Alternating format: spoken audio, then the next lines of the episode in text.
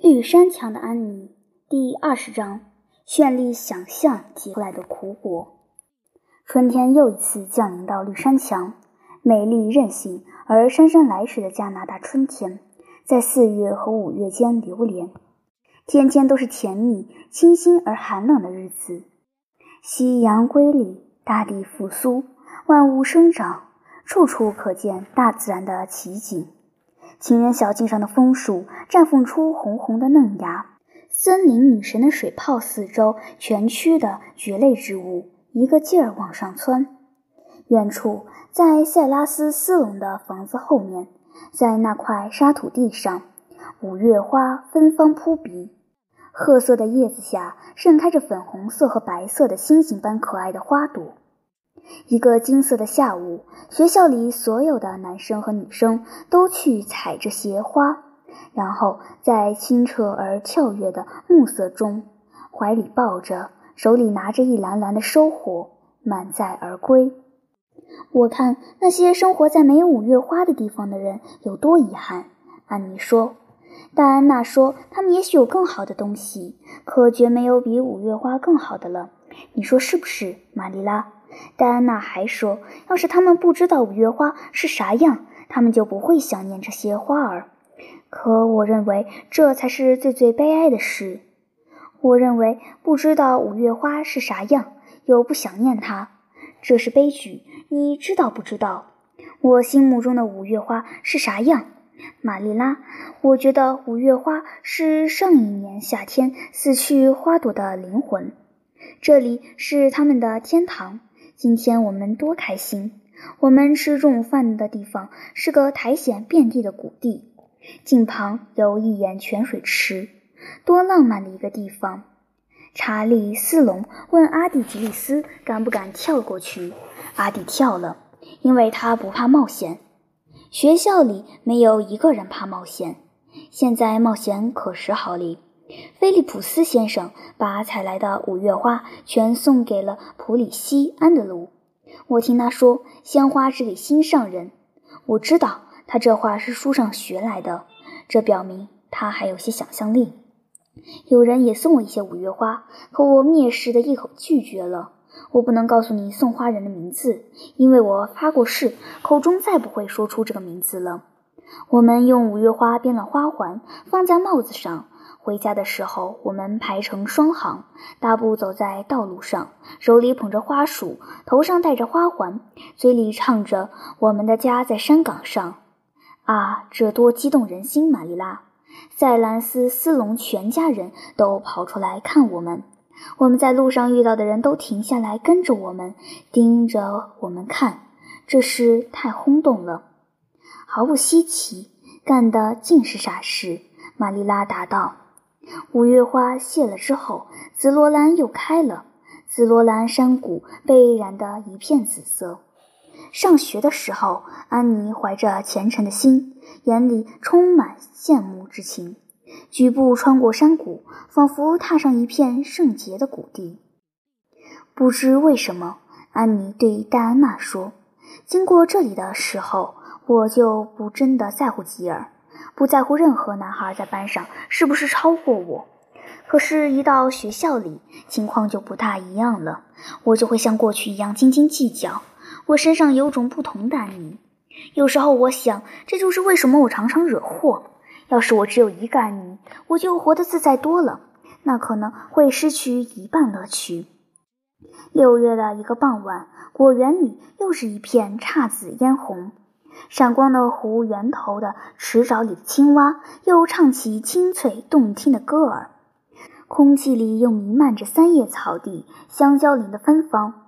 这时候，安妮坐在东山墙窗前，她刚才一直在学习功课。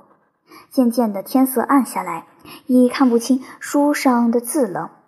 她的目光又一次穿过花团锦簇的白雪皇后的枝叶，远远望去。睁大眼睛，陷入沉思。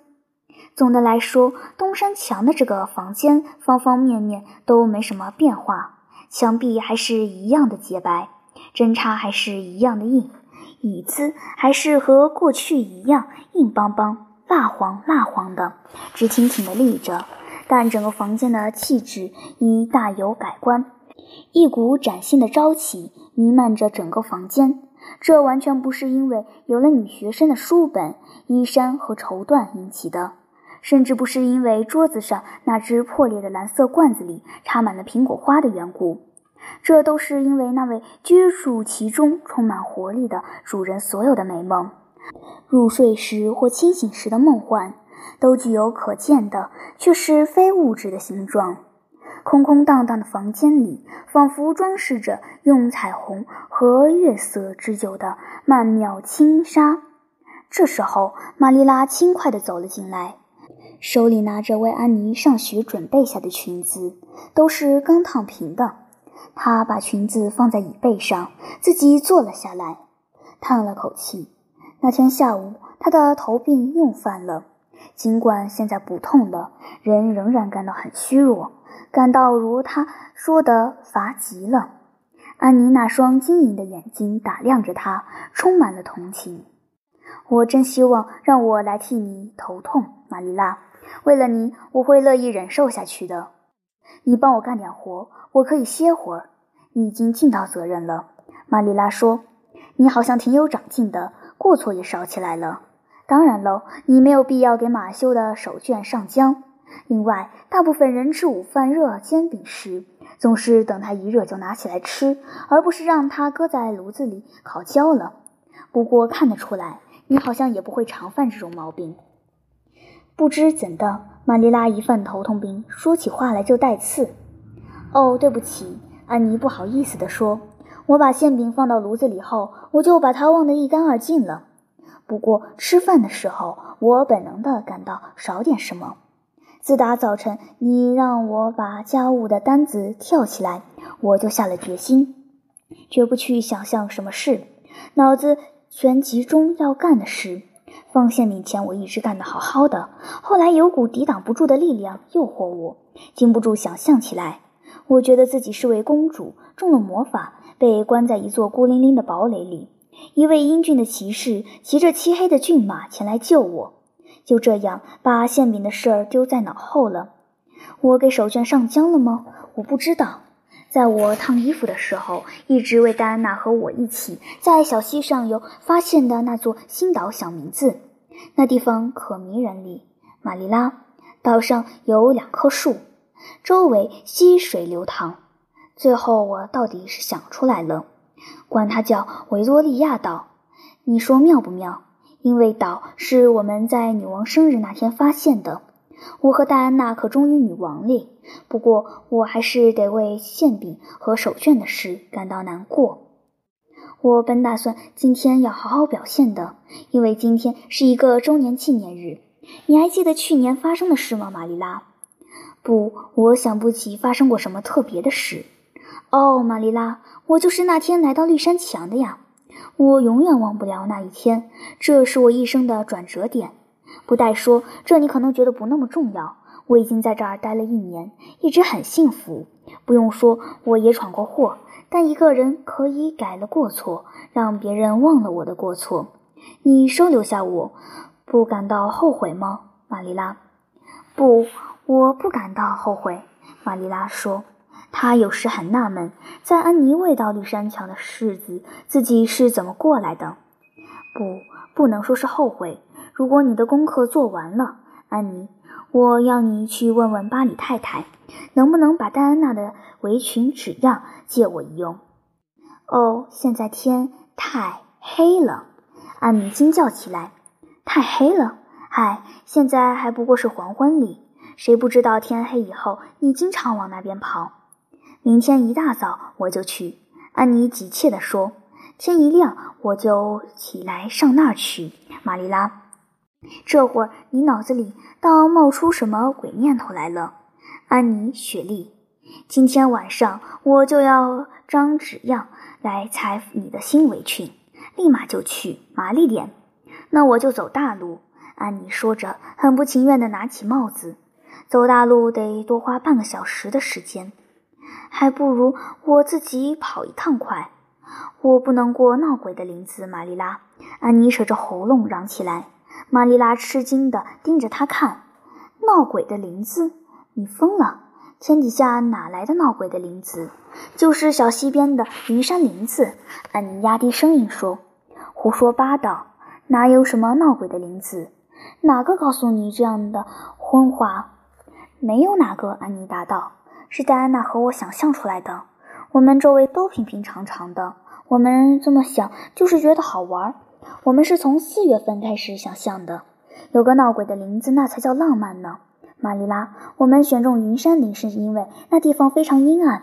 哦，我们想象出了最惊心动魄的事：有个穿白衣的女子，天天这个时候沿着小溪走，她绞着双手，发出伤心的哀嚎。那家人死了，他就出现在那儿。悠闲的田野的拐角处，有个被人谋杀的小孩的鬼魂出没，那鬼魂蹑手蹑脚地跟在你的身后。冰冷的手指搁在你的手上，就是这样。哦，玛丽拉，我一想到这情景就浑身哆嗦。还有一个没脑袋的人鬼鬼祟祟地在小路上去，树枝间还有骷髅头怒气冲冲朝你看。哦，玛丽拉，现在天黑后，我说什么也不敢穿过闹鬼的林子了。我相信树木后准会窜出那些白花花的东西，把我给抓住。哪个听说过这种胡话？玛丽拉大声嚷道。他听了安妮的这番话，禁不住也惊得说不出话来。安妮·雪莉，你是不是想跟我说，你也相信自己想象出来的这些胡言乱语了？不全信。安妮支支吾吾起来。至少大白天不相信，可天黑后，玛丽拉，那就是另一回事了。那正是鬼魂出没的时候。哪有鬼魂一类的东西？安妮，哦，有的，玛丽拉。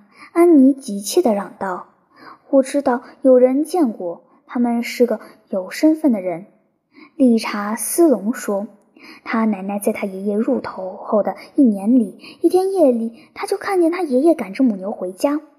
你是知道的，查理斯隆的奶奶不是个随便瞎说的人，可她是个虔诚的教徒。”还有一天夜里，托马斯太太的爹在回家的路上遇到一只通声是火的羔羊，头被砍得只连着一点点皮耷拉下来。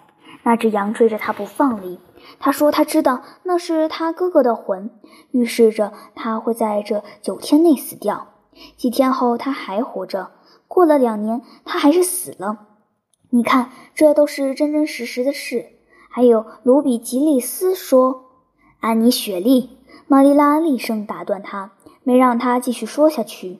我再也不愿听你说这类胡话了。我对你的想象一直就怀疑加着。要是你想象出来的是这些话，我是绝对不会支持你再这样做的。